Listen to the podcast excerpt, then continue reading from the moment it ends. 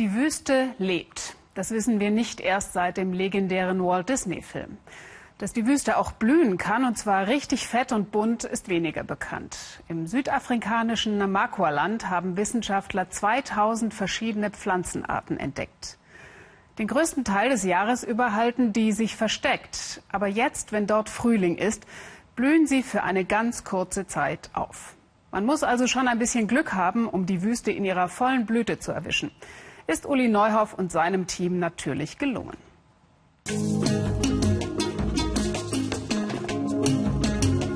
Manche nennen es das schönste Ende der Welt, das blühende Namakwa-Land.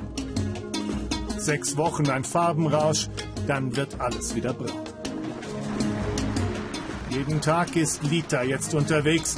Sie hat ihr Leben dieser Pflanzenwelt verschrieben in der Blütezeit ist sie jeden Tag draußen. Danach reicht es aber auch wieder, meint sie. Eine längere Blütezeit will sie gar nicht. Das wäre einfach zu viel Aufregung auf einmal. Du weißt ja, wenn man zu viel davon hat, dann wird es normal. Ich möchte das nicht erleben. Ich brauche noch die Aufregung, die Vorfreude, das Warten auf die Blüte.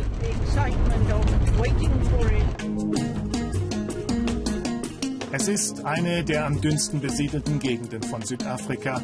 Der Boden karg, Landwirtschaft lohnt sich eigentlich nicht.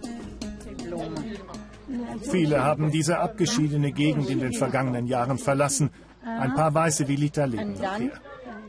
Und die San, die von alters her im Namakwa-Land siedeln. Sie sind die wahren Ureinwohner im südlichen Afrika. Oma Brandt gehört zu ihnen, Litas alte Freundin. Kräuterhexen nennen sie sich gegenseitig. Das verbindet. Altes Wissen, denn der Busch kann viel mehr als nur farbenfroh blühen. Du musst dich schon auskennen, wissen, wofür welche Pflanze gebraucht werden kann. Dann ist der Busch eine Apotheke, sagt Oma Brandt. Nur die Schönheit bringt ja nichts. Wir kennen die Heilwirkung. Denn hier draußen gab es keine Ärzte. Sie halfen sich selbst zwangsläufig, denn sie leben das ganze Jahr hier. Im Sommer wird es bis zu 45 Grad heiß, im Winter ist es bitterkalt. Kaum jemand kommt dann freiwillig ins Namakwa-Land. Jetzt aber zur Blütezeit strömen die Touristen. Und Lita führt sie Blumensafari. Es ist noch ein bisschen zu kalt für die Blüten, noch öffnen sie sich nicht. Die Insekten fliegen noch nicht, die brauchen die Wärme, um auf Betriebstemperatur zu kommen, erklärt Lita. Die Blumensafari ist die einzige, bei der man nicht früh am Morgen aufstehen muss. Erst ab 12 Uhr mittags sind alle Blüten auf. Erst dann entfalten sie ihre volle Pracht.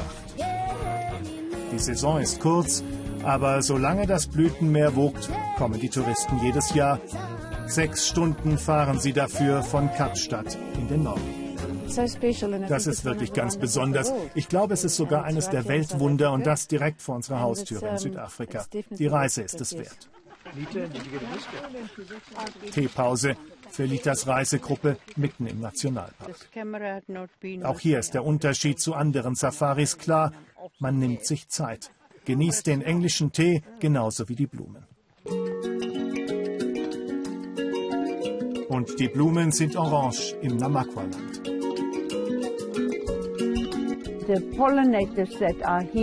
Die Bestäuber fliegen hier in der Gegend, in unserer Gegend vor allem auf das grelle Orange. Die gleichen Pflanzen sind unten an der Küste weiß oder Pastellfarben in der Van Reinsdorp-Gegend.